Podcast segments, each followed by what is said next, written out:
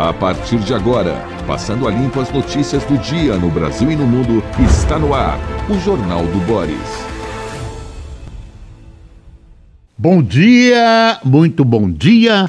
Está no ar o Jornal do Boris. O Jornal do Boris é um sobrevoo pelos principais acontecimentos do Brasil e do mundo a partir das primeiras páginas dos jornais. Hoje é um dia muito especial. As pessoas, depois do domingo eleitoral, estão tomando conhecimento dos resultados. A maioria deve ter tomado ontem, porque por volta das 10 horas, praticamente a apuração estava encerrada. Uh, Lula e Bolsonaro vão disputar o segundo turno, não preciso contar para vocês, não vou fazer um relato completo do que aconteceu, mas vamos fazendo análises possíveis nessa meia hora que temos sobre o que nos resta agora para o futuro. Bom, há um, uma decepção das pessoas que acreditaram nos institutos de pesquisa. Os institutos praticamente acertaram quanto o Lula teria, quanto o Lula teria, mas erraram fragorosamente todos os grandes institutos na avaliação de Bolsonaro. Vamos ver quais serão as desculpas que eles vão dar. Uma coisa que eu posso adiantar é que parte desse processo é uma onda, um processo evolutivo.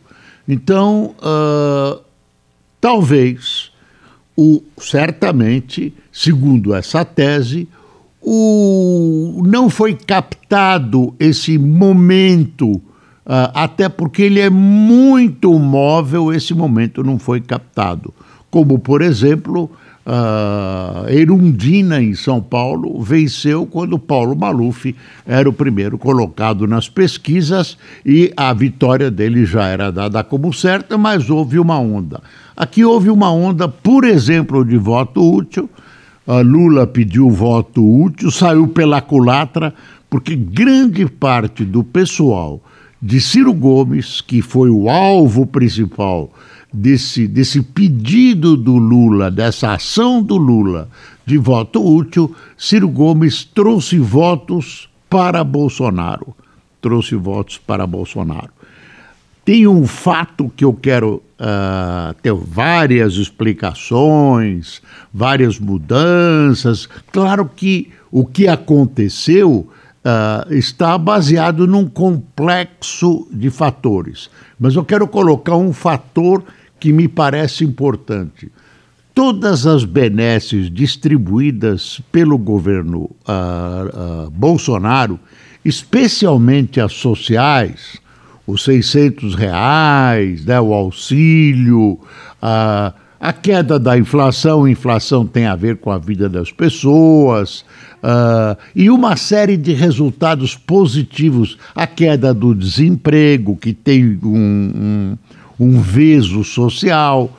Então, todo esse conjunto de benesses que o governo está oferecendo, não se sabe a que custo isso vai, vai redundar no futuro, mas isso está chegando mais devagar do que o governo imaginava. Então, esse processo continua. Esse processo continua e vem continuando e diminuiu a, a, a distância, Lula ficou praticamente parado e esse processo fez Bolsonaro subir. Não é só isso, tem um complexo de coisas, mas eu queria ressaltar isso. Por que, que eu estou ressaltando isso? Porque vem um segundo turno, que é dia 30, e esse processo do Bolsonaro continua em evolução. Ele não para junto com o fim do primeiro turno ele vai continuar. As mesmas pessoas vão votar. Aí vai ter uma série de acertos, provavelmente a, a, alguns. O Ciro não se definiu, Uh, o pessoal do Lula acha que o Ciro vai se definir a favor do Lula. Eu não tenho essa certeza. A Tebet parece que vai se definir a função do Lula, mas as pessoas não votam tanto assim por indicação. Ah, a Tebet disse transfere o número dela para o Lula. Não é assim. As pessoas têm suas preferências que nem sempre obedecem essa lógica de direita, esquerda. O cara simpatiza com a Tebet, simpatiza com o Bolsonaro, vota no Bolsonaro, vota no Lula, desse jeito. Então, eu acho que esse segundo turno vai ser, se prepare, o segundo turno muito disputado e crescem as chances. Antes a gente diria, se você pegar as pesquisas, você vê que no segundo turno, segundo as pesquisas, ganha o Lula folgado. Essas pesquisas são antes do final do primeiro turno. Agora, eu acho que as coisas mudaram muito. As coisas mudaram muito. As pessoas vão votar muito contaminadas pelo voto do primeiro turno.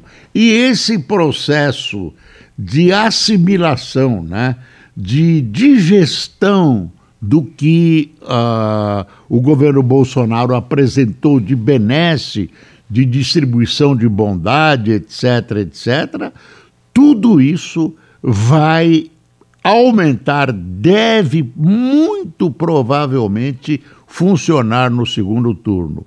Então, eu acho que as chances de Lula diminuíram e as chances, consequentemente, as chances de Bolsonaro aumentaram.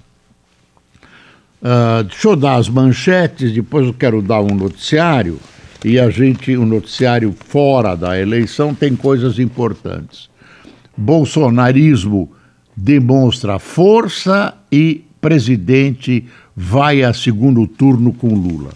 Essa coisa da força do bolsonarismo, da força da direita e da extrema direita, que o pessoal mais analista, intelectual, esse pessoal que frequenta barzinho à noite, né, em Higienópolis, da Vila Madalena, achava ah, sepultado. O, a direita brasileira está aí e o pior, isso para mim é pior, a extrema direita. O perigo é a extrema direita que está incrustada dentro do, do governo Bolsonaro, dentro do bolsonarismo. Será que o Bolsonaro pende para a extrema direita ou para a direita num próximo governo? Ele está entre os dois aí. Então Uh, isso não é xingamento, não, é, é constatação. E o Lula também vai ser forçado ou vai ser exigido dele que apresente o programa. Não tem programa, não tem programa econômico. Ele é candidato a presidente da República de um dos maiores países do mundo e não quer declinar qual o programa econômico, se é que ele tem. Bolsonaro vai para o segundo turno com Lula com mais votos do que o previsto, diz o Estadão. Você vê que essa história, Europa toda, não, acabou a direita, vamos para a esquerda. Não é assim. Não é assim. Lula com 48,4% dos votos e Bolsonaro com 43,2% se enfrentarão no segundo turno, diz o valor. Olha, onda bolsonarista domina nos estados. O Bolsonaro está emplacando governadores e emplacou, está emplacando, já emplacou nos três estados mais populosos e de mais eleitores, estados politicamente fortes: São Paulo, Minas e Rio. Minas, o Zema não se definiu, mas não vai com o Lula, não. Então, você tem em São Paulo uh, um, um, possível, uma, uma luta entre uh, o candidato petista e, surpreendentemente, o candidato bolsonarista. Isso foi uma enorme surpresa. Fernando Haddad perde para Tarcísio. Essa foi uma, um erro grave. Das, das, a diferença foi muito grande. Tarcísio sai na frente contra Haddad, e aí o Estadão diz a frase terrível: era PSDB, chega ao fim. Governador Garcia foi encarregado de segurar as alças do caixão do PSDB, que pode estar sendo enterrado nesta quadra, pode estar sendo enterrado nesta quadra. Uh, deixa eu dar umas noticinhas importantes e já voltamos ao, ao, aos jornais com a eleição brasileira. Olha, saiu o prêmio Nobel de Medicina para Svante Pabo. É, ele é autor de uma análise pioneira uh, da evolução humana, do genoma, etc. A Ucrânia retomou uma parte uh, da, e uma parte importante daquela área que a Rússia acabou de anexar. A Ucrânia, o exército da Ucrânia foi lá e agora o presidente diz que vai avançar nas áreas conquistadas pelos russos. Uh, sobre a Ucrânia ainda, tem uma, uma coisa que foi pouco notada pelos brasileiros.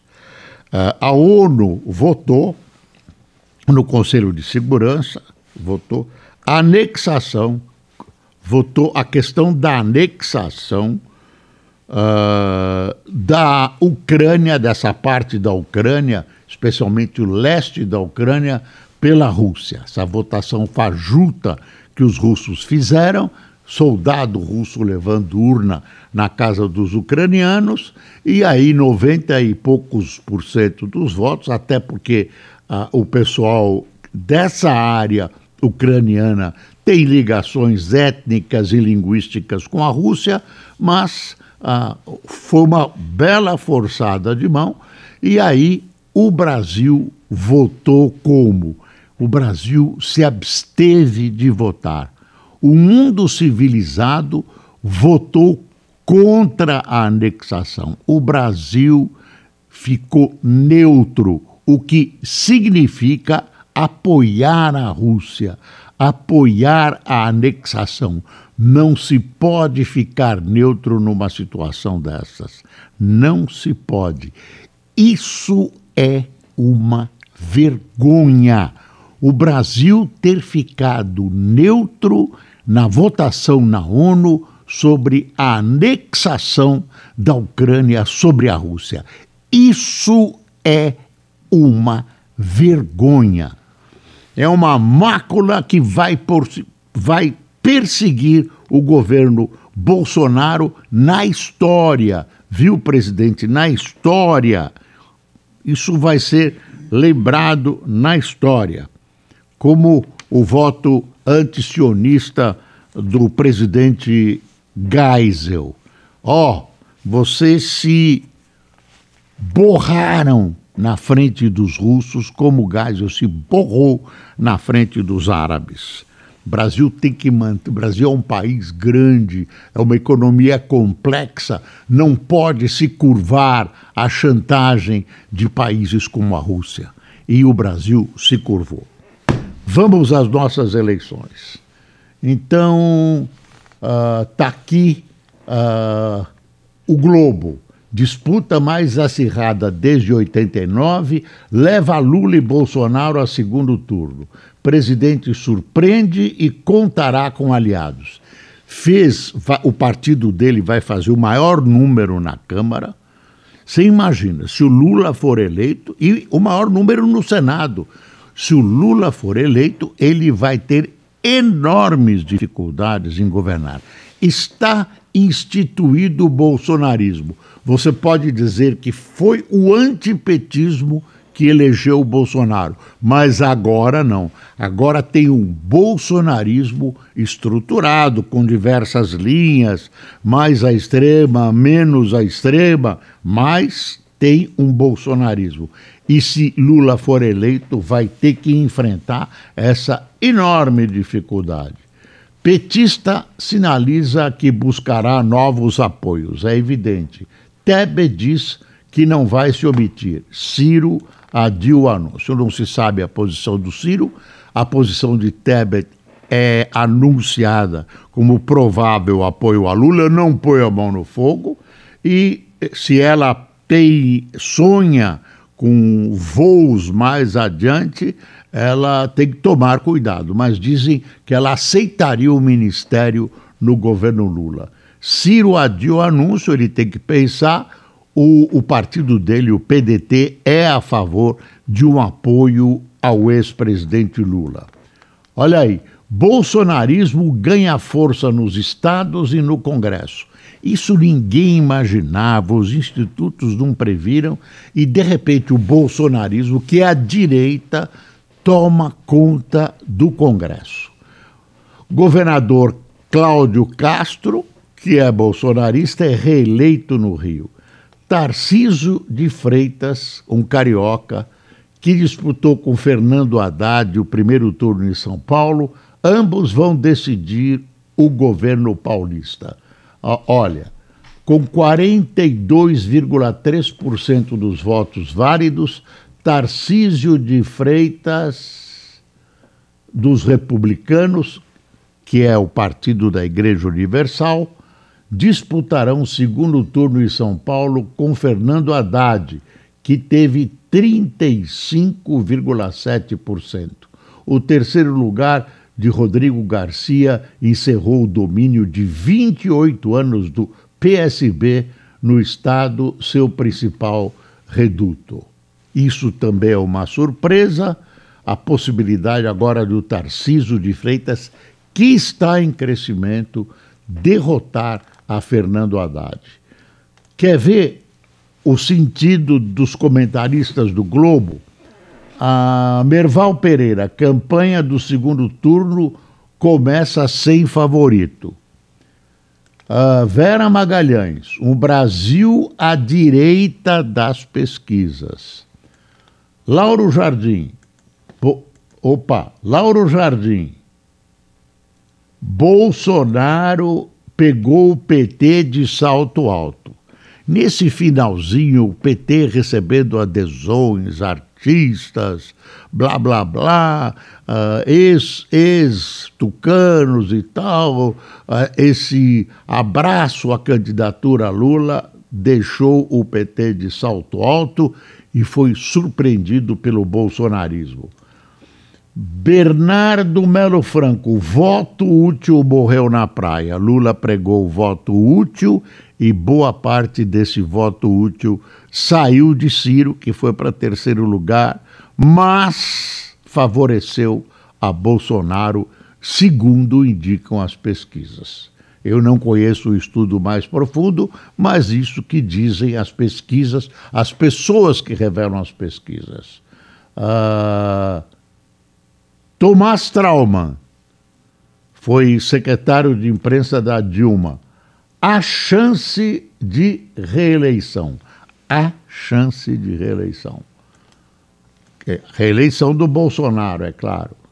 Fernando Gabeira, é preciso se preparar para a luta mais longa.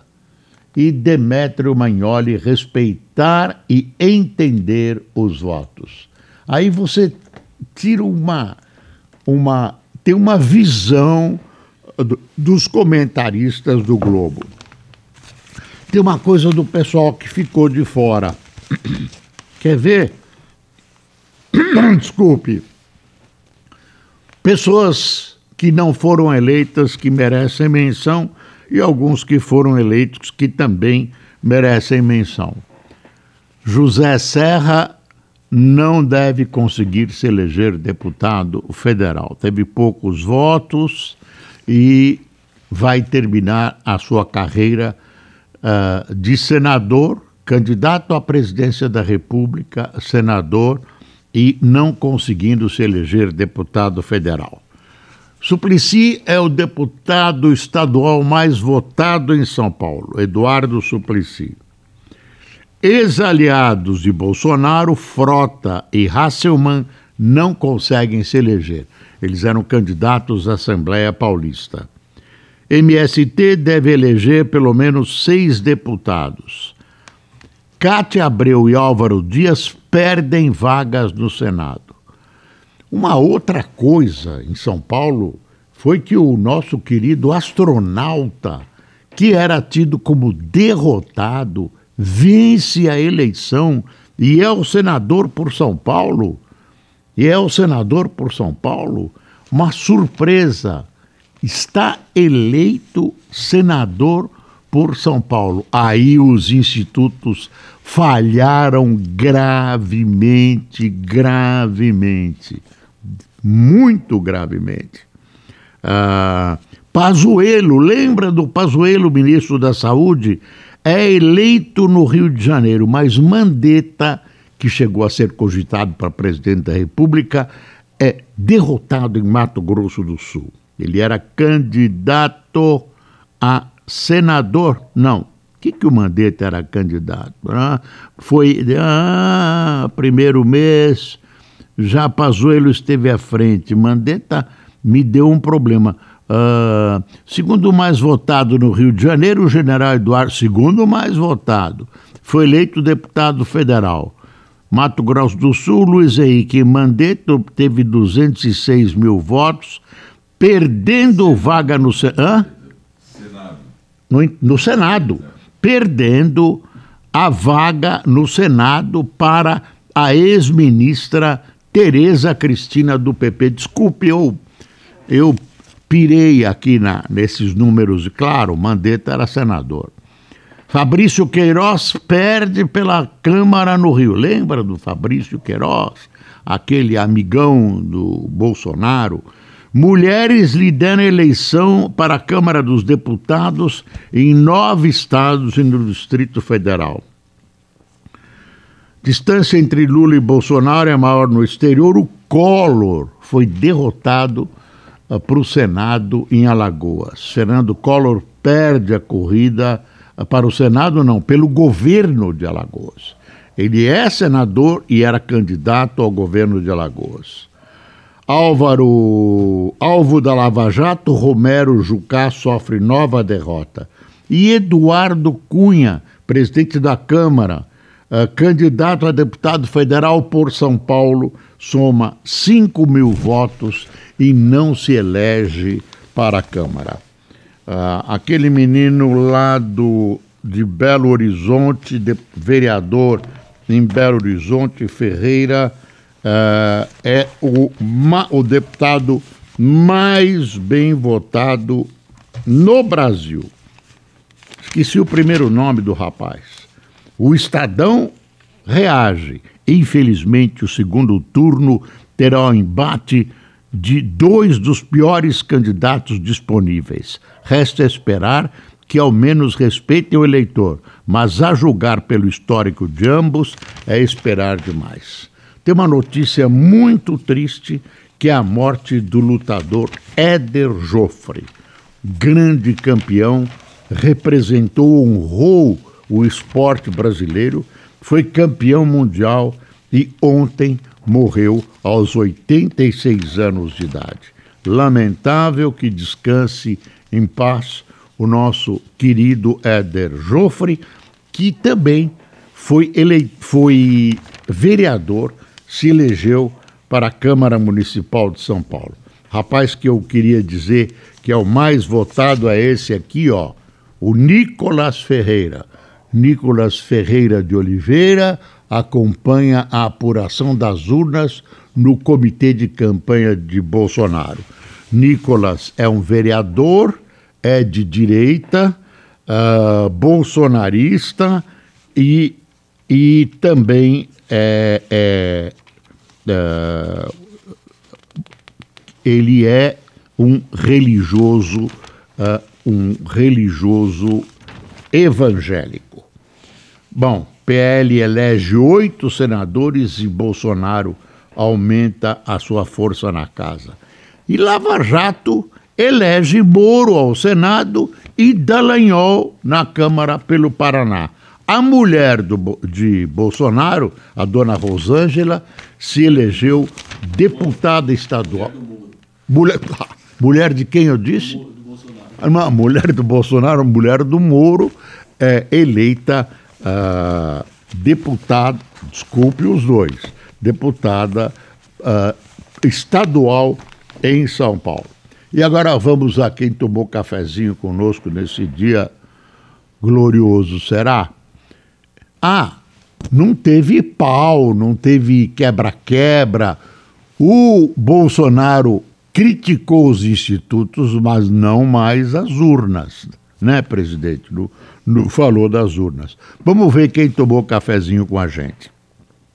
Eu de Souza, Manuel Antônio, Elimar Veiga, Tânia Tafner, Maria Plácido Nonato Lima, Tatiana Sanches, Rosana Carione, Sandro Pitondo, Oséia Silva, Valdirene Portaço, Daiane Silva, Bimael Ferreira, Matilde Gonçalves de Natal, Renato Passos de Ipirá, na Bahia, Aldenor Filho de Maranguape, no Ceará, e Jacilã de Assis de Dom Eliseu, no Pará.